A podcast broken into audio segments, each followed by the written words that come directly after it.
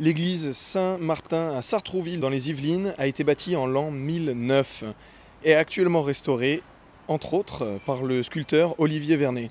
Bonjour. Bonjour.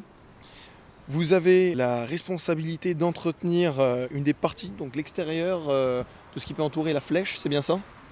Bah, je m'occupe de toutes les ornementations qui étaient présentes à l'époque sur la flèche. Donc en l'occurrence des crochets et également un lion tenant un blason identifié comme le blason du dauphin euh, Charles V. Donc la flèche, euh, en l'occurrence, qui est assez rare, cette flèche-là est, est faite est entièrement en, en pierre. Et c'est un octogone. Pourquoi c'est rare? Parce qu'il y en a très peu en France, notamment en Ile-de-France, c'est la seule qu'on connaisse. Voilà, c'est assez rare. Il faut savoir que l'une des entreprises ici qui est en charge, l'entreprise H Chevalier, c'est aussi celle qui est présente sur le chantier de Notre-Dame. Olivier Vernet, donc vous, vous êtes sculpteur à votre compte ici, c'est bien ça? Tout à fait, oui. J'ai répondu euh, à cet appel d'offres euh, en mon nom d'entreprise qui est Poussière de Pierre. Avec le peu de documentation que vous avez reçu, l'ancienneté aussi de l'édifice, ces deux facteurs, ça a dû peut-être complexifier votre travail? Tout à fait. Alors en l'occurrence, euh, les 54 crochets présents sur cette flèche, lorsqu'on a démonté la flèche, étaient encore présents sur l'édifice. Donc j'ai pu travailler d'après vestige. Euh, mais malheureusement pour la baie euh, qui euh, comporte ce fameux lion tenant un blason, il a été démonté à une époque et nous avons dû travailler avec l'architecte des bâtiments, de France, M. Girard, des cabinets Lagneau.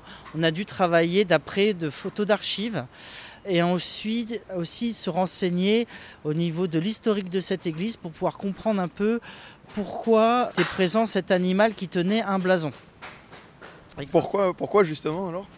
Eh ben, euh, on a découvert des écrits qui parlaient donc de cette fameuse bête qui tenait ce blason. Et ensuite, grâce à un écrit euh, expliqué que lors de la guerre de Cent Ans, Charles V, étant dauphin à l'époque, a démonté ce clocher pour éviter que les Anglais euh, prennent possession de ce lieu stratégique.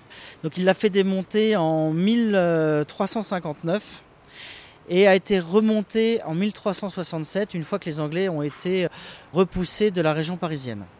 Donc c'est pour ça qu'à cette époque-ci, le roi euh, Charles V, qui était devenu roi, a fait remonter ce clocher. Et pour le remercier, je pense qu'ils ont mis ce blason du roi qui était alors dauphin. Sachant que cette baie qui est présente sur cette flèche est en direction de l'Angleterre. Donc c'est comme si le, le lion regardait l'Angleterre. Voilà. C'est un petit signe à ses ennemis de l'époque. Voilà, tout à fait. Ici, on travaille avec des pierres qui sont très anciennes. Comment est-ce qu'on s'adapte à l'ancienneté des lieux? On travaille d'après vestiges, donc euh, de pierres, euh, des pierres donc, qui, qui, ont, euh, qui datent de 1367. Mais sur la matière sur laquelle je travaille, c'est une matière qui est neuve. Donc euh, on s'adapte aussi avec la différence de, de nature de pierre, parce qu'une pierre n'est pas homogène sur l'ensemble d'un clocher. Euh, donc en, en l'occurrence, on travaille euh, sur cet édifice avec la pierre de Saint-Maximin, qui est une pierre qui est extraite euh, dans l'Oise. Elle a une particularité, cette pierre? C'est une pierre qui est euh, de couleur euh, beige. Vous avez différentes qualités. Là, nous travaillons sur une tranche fine, c'est-à-dire que les grains sont très serrés et sont très bien pour la sculpture. Voilà. Et c'est une pierre qui est relativement euh, tendre. Parce qu'avec du grain fin, les ornements sont plus faciles?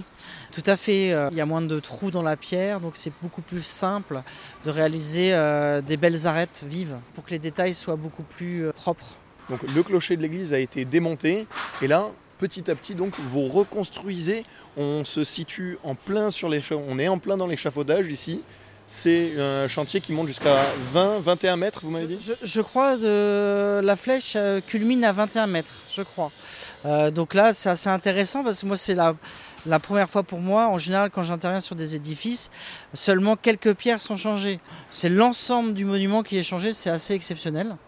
Euh, donc les tailleurs de pierre euh, montent pierre par pierre, assise par assise.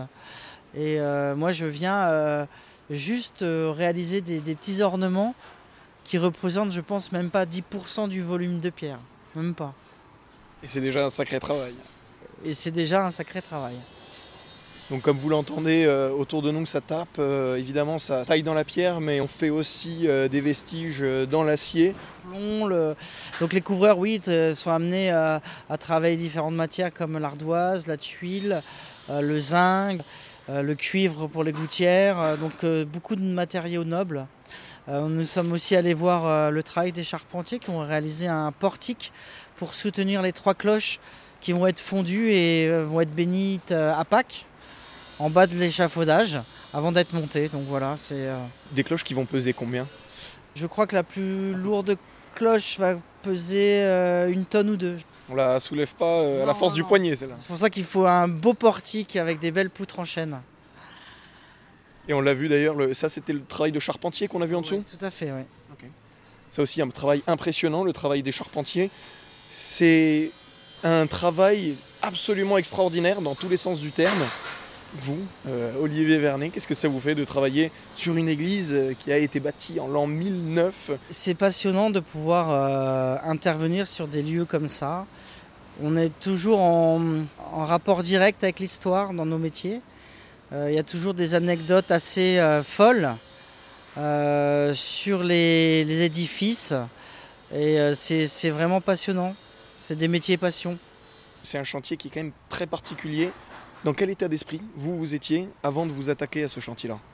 Eh ben, J'étais dans, dans l'attente de réaliser des recherches, notamment dans les archives.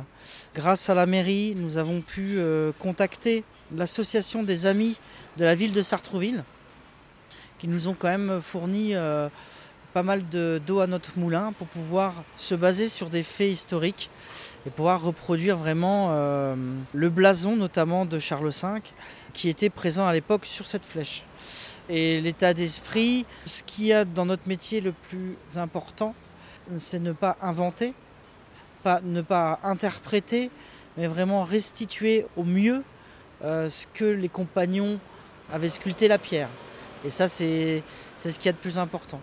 Il faut de l'humilité, vous diriez, pour faire ce métier? De toute façon, oui, parce que ayant travaillé sur des édifices magnifiques, comme la chapelle royale de Versailles ou encore la basilique de Vézelay en Bourgogne, nous pouvons être en rapport direct avec les anciennes générations et voir des sculpteurs qui étaient en fin de compte des anonymes réaliser des, des prouesses techniques de beauté, d'harmonie et euh, ça ne peut que nous rendre humbles. L'humilité, euh, donc euh, indispensable pour Olivier Vernet, qui est responsable des ornements du clocher de l'église Saint-Martin, bâti en l'an 1009 à Sartrouville, dans les Yvelines. Merci beaucoup. Merci.